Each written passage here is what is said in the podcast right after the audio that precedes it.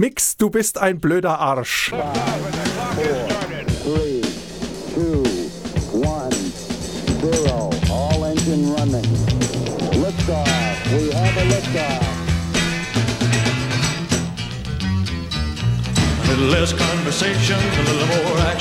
Ich habe Angst.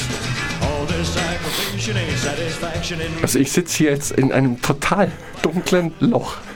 Du kriegst du noch ein Licht. Ich habe dir versprochen, du bekommst noch ein Licht. Hier strahlt es natürlich und es kann nicht mein ganzer Glanz auf dich abstrahlen. Wahnsinn. Ich sehe dich jetzt durch eine Fensterscheibe, hell erleuchtet, und ich sitze in einem dunklen, also wirklich stockdunklen, eiskalten Raum ist auch ein großes Wort für das Ding hier. Ich muss zu meiner Verteidigung sagen, ich habe gerade eben noch gefragt, Mix, magst du ein Licht? Ich habe extra ein Licht für dich organisiert. Sagt er, nein, ich brauche kein Licht, mein Computer leuchtet. Ja, Und jetzt das- beschwert er sich plötzlich, wo wir on air sind, beschwert er sich, dass er kein Licht bekommt. Und ich sitze hier an einem Tisch, der nur drei Beine hat. Wackelt er denn oder funktioniert's? Es Keine funktioniert Ahnung. doch. Jedenfalls hast du den Tisch auseinandergesägt. Ja. Und dann nur noch einen, ein Tischbein hingenagelt. Ich musste ihn auseinander flexen und dann hat das Holz fast zu brennen angefangen. Also es war sehr, sehr schwierig. Es war sehr schwierig. Tja. Aber ich fühle mich wohl. Ich kann dich sehen, du strahlst hier.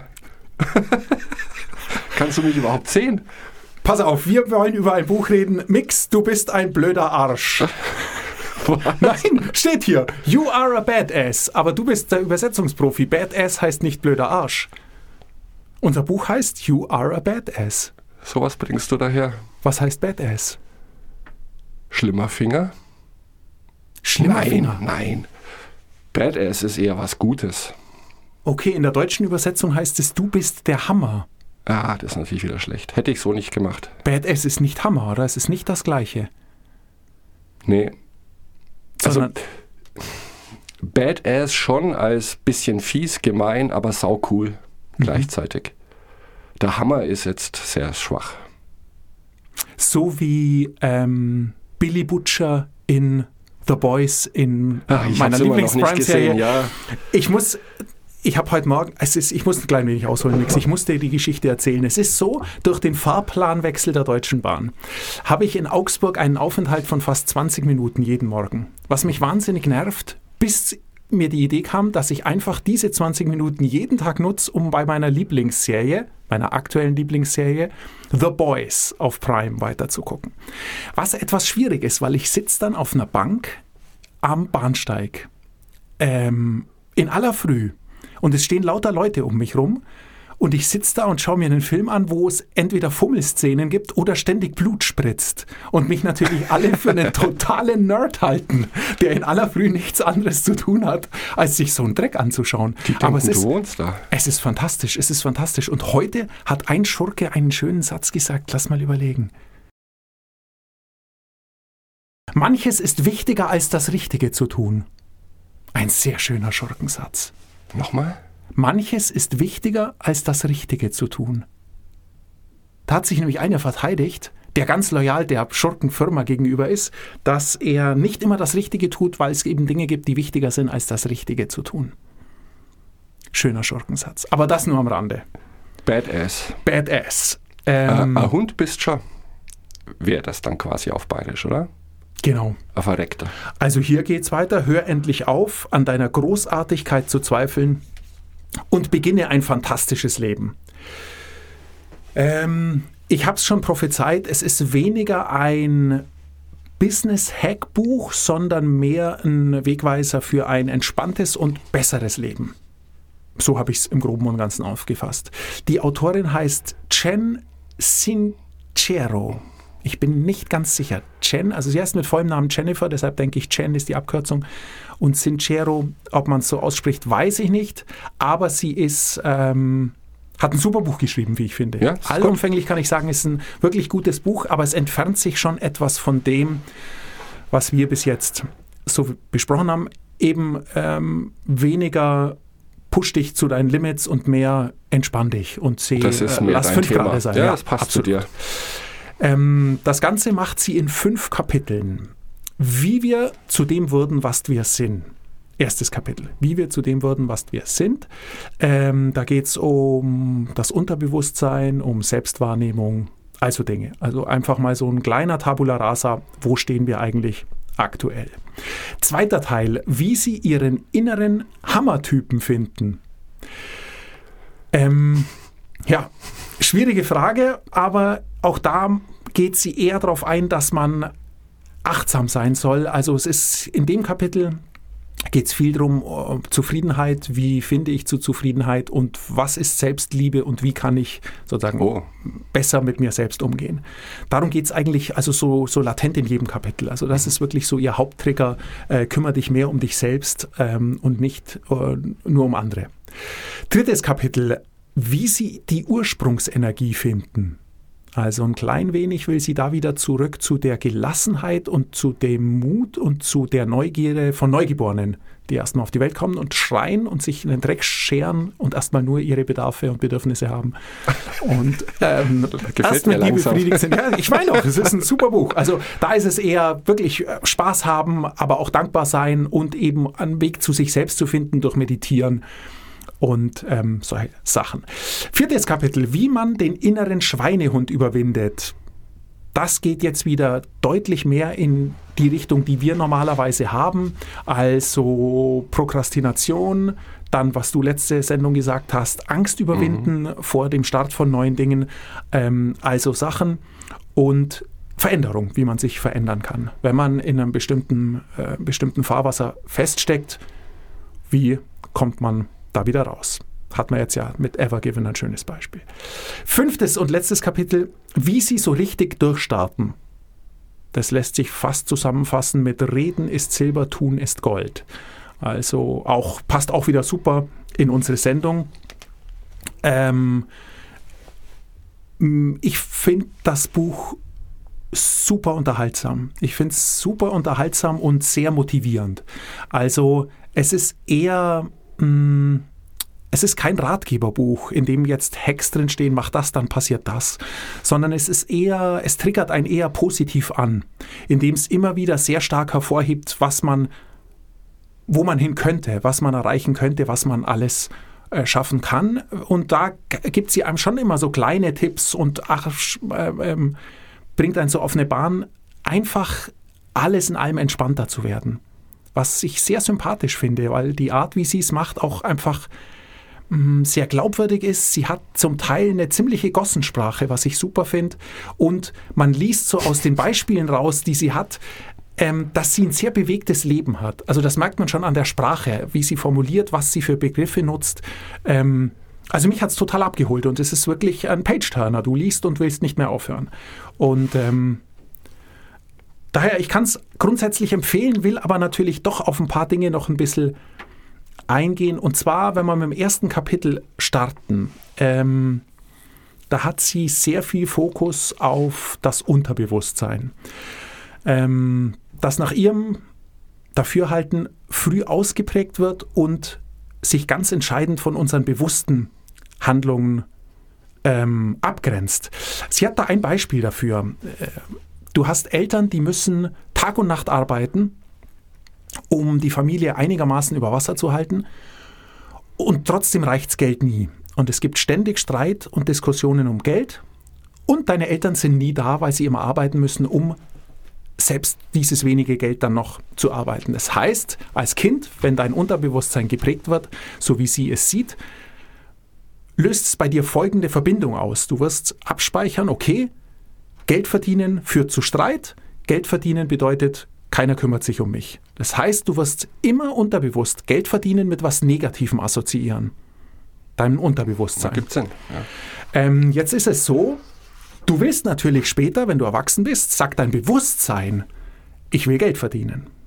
Ähm, kannst das aber nicht vernünftig oder wirst daran immer scheitern, weil dein Unterbewusstsein wenn du dich nicht drum kümmerst, dir immer wieder triggert, nein, verdien nicht zu viel Geld, sonst vernachlässigst du andere, Geld ist schlecht, Geld führt nur zu Streit. Also zusammengefasst ist es vielleicht ein bisschen so, dein Bewusstsein denkt die ganze Zeit, es wäre der Chef und hätte was sagen, das Sagen. Das Unterbewusstsein denkt gar nicht, ist aber in Wirklichkeit der Chef. So sieht sie's.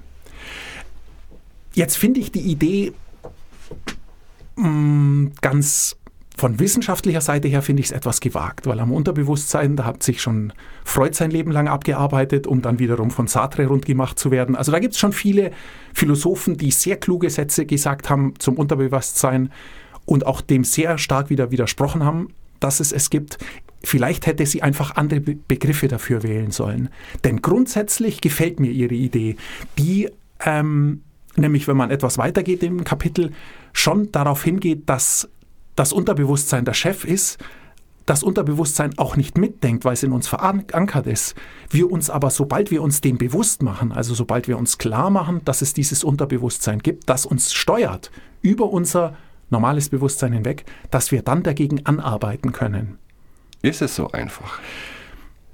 Das ist eine sehr gute Frage, weil ich habe da tatsächlich sehr lange drüber nachgedacht und ich habe sogar zu diesem Thema mit einer Freundin von mir gesprochen, die äh, Expertin auf dem Gebiet ist. Und sie hat gesagt, dass das ein eigenes Berufsfeld ist und dass das ein Berufsfeld der Therapie ist.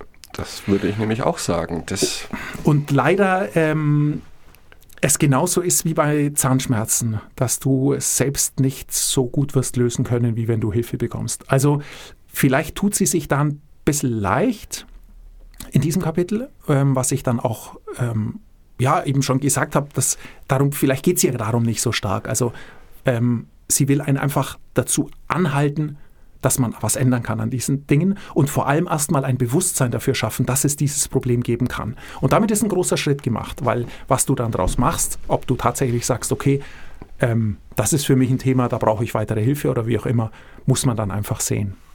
Ich glaube, also das würde ich jetzt auch so hinnehmen, da ich das Buch ja nicht gelesen habe. Also wir alle haben, glaube ich, unsere Glaubenssätze verankert bekommen. Und ich glaube auch manche sind vielleicht so schlimm oder so tief in uns drin, dass wir da alleine nicht mehr rauskommen. Nur, ich glaube, allein das Wissen, diesen Schritt zurückzutreten, was sie ja vorschlägt, zu sagen, wir haben bestimmte Einstellungen zu bestimmten Dingen, weil wir die so gelernt haben. Oder das sind unsere Erfahrungen bisher. Ich glaube nicht, dass es so einfach ist, alles über Bord zu werfen. Aber ich denke schon, dass dieses Wissen darum, dass uns manche Dinge einfach mit auf den Weg gegeben worden sind. Sehr wichtig ist zu sagen, ich bin jetzt ein erwachsener Mensch, es ist vielleicht nicht einfach, aber es gibt Lösungen. Es muss nicht immer so sein, wie es jetzt ist genau so, genau das ist ihr Ansatz. Und ähm, ich kann vielleicht gleich äh, eins weiterspringen, weil es sehr, sich sehr thematisch überschneidet mit dem zweiten Kapitel, in dem es ähnlich weitergeht und ähm, in dem ein interessanter Satz ist, der so an das anschließt, was wir gerade besprochen haben und eben noch eins weiterführt. Sie sagt, wenn wir glücklich sind und uns selbst lieben, stört es uns nicht sonderlich, was beschissen läuft, weder bei uns selbst noch bei anderen. Beschissen steht dazu. Nicht, dass du sagst, ich. Ja, das meinte ich vorhin. Steht da so. Ist du, du bist echt zum Badass geworden. Ja, Überlacht. Ähm, also in, in Wenn wir uns Kapitel, lieben. In, genau. Also okay. Wenn wir wenn wir glücklich sind, glücklich sind, und uns selbst lieben, stört es uns nicht sonderlich, was beschissen läuft, weder bei uns selbst noch bei anderen.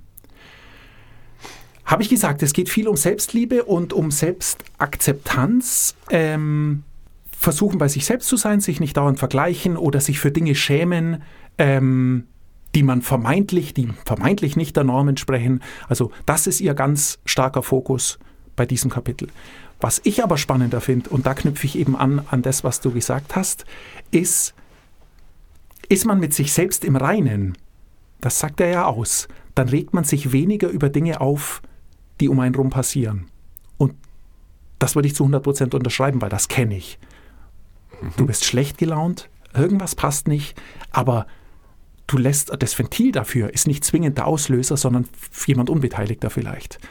Der dann auch irgendwas macht, was dich in dem Moment wahnsinnig nervt, dich aber niemals nerven würde, wärst du nicht sowieso so schlecht gelaunt. D'accord. Und da steckt deshalb ähm, viel drin. Und es ist, oder in diesem Zitat wird relativ viel Eigenverantwortung klar. Deshalb mag ich es so gerne. Also, wenn dich etwas aufregt oder du dich aufregst und dann mal reinschaust, was regt mich eigentlich auf? Oder was wäre, wenn diese Situation jetzt nicht wäre? Würde mich dann einfach irgendwas anderes aufregen oder würde mich vielleicht sogar genau das Gegenteil von dem, was mich gerade aufregt, auch aufregen? Nur des Aufregens willen. Könnte sein. Und damit sind wir nämlich raus aus dieser ich will jetzt nicht sagen Opferrolle, aber wir sind raus aus der passiven Rolle und gehen in eine aktive. Und deshalb, ich finde diesen Satz irre stark. Ich weiß gar nicht, ich hoffe, ich kann das einigermaßen rüberbringen, aber. Doch, du strahlst ja sowieso schon, weil du der Einzige bist, der hier Licht hat. Es ist irre. Ich, ich, spreche in eine schwarze Wand rein. Du musst unbedingt dein Licht anschalten. Es ist echt düster. Ich kann mich überhaupt nicht Kann das sein, dass da gerade eine Maus vorbeigelaufen ist? Ich nehme mal meine Beine hoch. Okay. Äh, ja, natürlich ist das super und das passt auch zu dem Buch, das ich die letzten drei Wochen vorgestellt habe, Tracy, diese Art von Selbstverantwortung. Ähm, und ich glaube, das sollte generell der rote Faden sein in allem, was wir tun. Ähm, weil viele Menschen ja Verantwortung wohl vermischen mit Schuld. Und die Schuld geht ja immer in die Vergangenheit und die Verantwortung zeigt immer in die Zukunft. Das heißt, egal was passiert in diesem Moment, das dich vielleicht auch wahnsinnig aufregt, ähm, es spielt dann keine Rolle, ob du schuld bist an dieser Situation oder nicht. Wichtig ist, wie gehe ich mit dieser Situation um? Das klingt sehr einfach, aber ich glaube, unterm Strich ist das eines der schwierigsten Dinge, mit denen wir im Leben konfrontiert sind. Denn wir versuchen, davon gehe ich mal aus, jeder versucht jeden Tag das Beste zu tun um dahin zu kommen, wo er möchte und das zu tun, was ihm Spaß macht. Und dann kommt ja von außen immer Probleme heran. Also nicht immer, aber die Chance, dass etwas nicht gut läuft oder dass ein anderer dazwischen grätscht, ist ja riesig. Ich glaube, es ist schon eine Kunst, wie sie das jetzt auf diesen einen Satz runterbricht, zu sagen, es ist mir egal. Ich bin zufrieden, ich bin glücklich und ich lasse mich davon nicht aus der Bahn kegeln. Ich glaube, das ist eine ist eine ganz große Kunst, das konsequent zu schaffen. Ja, und man kann, was du gesagt hast, nochmal in Umkehrschluss sehen. Wenn etwas schief geht, muss man ja nicht zwingend selber schuld sein. Nein, natürlich Oder sich nicht. die Schuld bei sich suchen. Die Frage ist aber auch dann, wenn du für ein Unglück nicht verantwortlich bist, wie gehst du damit um? Richtig. Also, du hast ähm, von deinem ersparten Geld dir ein Ruderboot gekauft. Ruderst dahin und plötzlich schwimmt ein anderes Ruderboot in dich rein. Und du hast einen Kratzer in deinem schönen Ruderboot. Jetzt ist was passiert, wofür du nichts kannst. Mhm. Jetzt gibt es zwei Möglichkeiten. In dem anderen Ruderboot sitzt niemand. Dann wirst du mit der Situation sehr entspannt umgehen. Du wirst dir einfach denken, wow, verdammt, da ist ein Ruderboot und der Kratzer wird für dich nicht so relevant sein, obwohl er ein Boot ist. Und du wirst dich eher darum kümmern, was ist eigentlich mit dem Boot? Saß da jemand drin? Okay. Das sind die Gedanken, die du dir machen wirst und du wirst nicht schlecht gelaunt sein, wahrscheinlich. Eher etwas besorgt vielleicht. Und du hast eine gute Geschichte zu erzählen später. Die exakt gleiche Situation könnte aber auch sein, dass in dem Ruderboot eine Person sitzt, die auf dem Handy rumdattelt und deshalb nicht gesehen, wie sie hat, wie sie in dich mhm. reinfährt und den Kratzer verursacht. Und jetzt regst du dich wahnsinnig auf. Wahnsinnig. Du hast immer noch eine gute Geschichte, aber du regst dich wahnsinnig auf. Und es könnte sein, dass der ganze Tag verdorben ist. Obwohl das Ergebnis und es geht ja nur um uns, darum müssen wir, da, darauf müssen wir uns einigen. Das Ergebnis wäre ja genau das gleiche. Du hast den gottverdammten Kratzer in deinem nagelneuen Boot. Aber wir schaffen es. Ich würde es nicht schaffen. Ich würde es nicht schaffen, mich nicht aufzuregen, weil natürlich, klar, dann ist plötzlich eine Person, die Verantwortung tragen müsste und ihre Nach Verantwortung vernachlässigt ja. hat. Ein leeres Boot, so what? Da hat erstmal, natürlich hat da auch jemand Verantwortung, aber die Wahrscheinlichkeit, dass das unverschuldet ist, ist größer als beim Handy. Dattlerin oder Datter, Dattler. ähm, und es ist unmöglich, glaube ich, sich da nicht aufzuregen. Sonst würde niemand hupen im Straßenverkehr. Was soll Hupen im Straßenverkehr bringen? Man will ja nie jemand warnen mit Hupen, sondern man will ja immer sich aufregen mit Hupen. Ja, also, ich habe noch nie erlebt, dass jemand, jemand warnt durch Hupen. Nee, nee, dafür gibt es zu viele, die hupen. Es ist, es ist ein schwieriges Thema, denn es klingt immer so locker flockig. Ähm und manchmal ist es vielleicht auch ganz gut, sich aufzuregen. Nur laut Jens Idee ist es ja, wenn du zufrieden bist mit dir, wenn dir so eine Situation an einem guten Tag passiert, du hattest ein tolles Frühstück, die Sonne scheint, du freust dich auf irgendetwas am Abend, ähm, ist das vielleicht nicht so schlimm, wie wenn es ist einfach ein beschissener Tag, um jetzt auch mal dieses Wort zu verwenden, und du regst dich mehr drüber auf. Nur, diese Erkenntnis nützt uns ja gar nichts. Gibt es irgendwelche Strategien? Weil man sagt ja immer, reg dich nicht auf, uns geht's doch gut. Und natürlich, global, die Welt umspannend gesehen, geht's uns verdammt gut. Nur wir vergessen das immer wieder. Weil das natürlich unser Referenzpunkt ist. Wir haben ein Dach über dem Kopf, wir haben zu essen, wir haben es warm. Und die Probleme, die wir haben, Problemchen, sind ja meistens so erste Welt-Problemchen. Ja, Kratzer im Ruderboot. Mein Gott, na und? Nur, wir vergessen das. Es wäre schön, irgendwie eine Strategie zu bekommen, dass man sich dessen bewusst wird, weil wir laufen ja nicht durch die Gegend zu sagen, mir geht's gut, mir geht's gut, mir geht's gut. Ähm, sie hakt da ein, oder sie hakt etwas ein, dass wir auch da, es, es geht immer um uns selbst, wir tragen die Verantwortung, dass wir da in uns reinhören müssen, was sind unsere Bedürfnisse? Jetzt geht's, also du merkst schon, es driftet sehr viel mehr ins Psychologische ab als äh, alles andere, was wir sonst hatten. Und ich kratze jetzt natürlich auch ziemlich an allem. Also sie geht da nicht so tief, aber sie, sie sagt einfach sehr oder sie kommt einfach auf sehr, sehr kluge Gedanken, die einen wirklich anregen, weiterzudenken. Bei mir ist es jedenfalls so passiert und mh, mm, für sie ist ist man immer selbstverantwortlich und ist immer selbst der Auslöser. Mir geht es manchmal sogar etwas auf die Nerven, weil sie es ein bisschen übertreibt. Also so, dass jeder den perfekten Job für sich finden kann und jeder sich perfekt entfalten kann und, und, und. Nur da gehört viel Mut, Glück und alles dazu. Also mhm. den perfekten Job zu finden, das finde ich schon fast ein, ein, ein bisschen viel verlangt. Aber die Idee, stärker in sich zu hören und sich dafür genau die gleiche Zeit zu nehmen, wie wir es tun für unsere Business- oder Lifehacks, die wir bis jetzt hatten, um Dinge äh, vielleicht besser und spaßiger zum Laufen zu bringen, mal ganz substanziell in sich reinzuhören und schauen, okay, was ist mein Bedürfnis oder was ist überhaupt ein Bedürfnis? Die Frage lässt sie einigermaßen offen, aber die kann ja dann jeder die für sich. Die ist individuell. Die ist sehr kann, individuell. Kann ja. Also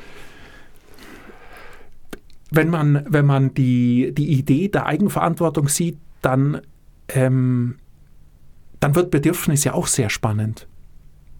Weil ist es dann ein Bedürfnis, dass du in der Arbeit anerkannt und gesehen werden willst?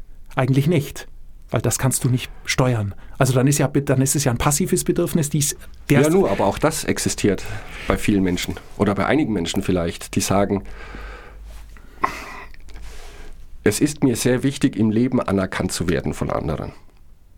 Ist natürlich gefährlich, weil, wie du selber gesagt hast, du hast keinen Einfluss darauf, egal was du tust. Du wirst immer bestimmte Menschen vor den Kopf stoßen. Oder die werden den Kopf über dich schütteln und sagen, was macht er denn schon wieder? Du kannst aber, entschuldige, du kannst aber doch, wenn du sagst, es ist für dich ein Bedürfnis, dass deine Arbeit gesehen wird. Ja. Passiv abmachen, wenn du dann aktiv draus machst, dann wird es etwas schwieriger. Wenn du sagst, okay, ähm, ich will herzeigen, was ich mache, dann ist es aktiv. Und dann muss man sich nämlich fairerweise die Frage stellen, hat das, was ich herzeigen möchte, also was mein Bedürfnis ist, etwas von mir zu zeigen, hat es denn den Wert, so geschätzt zu werden? Weißt du, wo ich hin will? Ja, also, ja. weil dieses, oh, oh. dieses, oh, ich werde nicht wertgeschätzt, wenn wir gerade in der Arbeit bleiben, ähm, wir machen es uns da vielleicht manchmal zu leicht, weil wenn ich eingestellt worden bin, um zehn aussagekräftige Berichte im Monat zu schreiben, und ich schreibe zehn aussagekräftige Berichte im Monat, hm, muss ich das dann zeigen? Gehe ich am Monatsende zu meinen Vorgesetzten und sage, Leute, vielen herzlichen Dank, dass ihr mir den vereinbarten Lohn überwiesen habt? Nein, ja. weil selbstverständlich ist, es ist ausgemacht. Also klar kann man sich dann hinstellen und sagen, keiner lobt meine Arbeit, aber es ist ein Geben und Nehmen und keiner lobt auch die Bezahlung für die Arbeit. Wenn du allerdings 14 aussagekräftige oder 15 oder 20 schreibst und es kommt nichts zurück, dann verstehe ich das Bedürfnis, das zu zeigen, was man tut. Und dann gibt es natürlich nur den Ausweg, entweder ganz krass zu sagen, ich mache jetzt nur noch die Hälfte, was ich muss, das wird man schnell merken, und ins Gespräch kommen, oder ich gehe aktiv hin und sage, ich will mehr Geld. Dann ist es zwar keine wirkliche Anerkennung, kein wirkliches Zeigen, aber es ist zumindest ein Schmerzensgeld. Aber auch hier wieder, und darum geht es ihr nämlich sehr stark, aktive Rollen annehmen. Also eben bei allem sagen, aktiv. Ähm, Gibt es das Bedürfnis, geliebt zu werden? Gute Frage. Eigentlich ja. Nur, denke- was, was bringt es, geliebt zu werden, wenn du selber niemand liebst? Das ist doch die Voraussetzung. Also auch da ist der aktive Part. Du musst jemand lieben, um dem einen Wert zu geben, dass auch der oder die dich liebt. Was sonst für ein Arsch ist. Du weißt ja nicht, wer dich liebt. Interessiert dich auch nicht, wenn du die Person nicht liebst. Also ist es nicht geliebt werden, sondern lieben. Ich habe die Spur verloren. Wo sind wir gerade? Wer liebt wen? Ich komme nicht mehr mit. Nein, du weißt, du weißt, was ich meine. Ja, das ist sehr schwer. Eh, Nee, finde ich nicht, weil ich finde einfach super diese Idee ähm, der Selbstreflexion, weil es nämlich zurückführend zu unserem Ausgangsthema, ich glaube, es holt ein etwas aus dieser schlechten Laune raus. Diese schlechte Laune kenne ich sehr gut. Und da bin ich auch natürlich ein großer Fan davon zu sagen, erstmal zu hinterfragen, woher kommt diese schlechte Laune.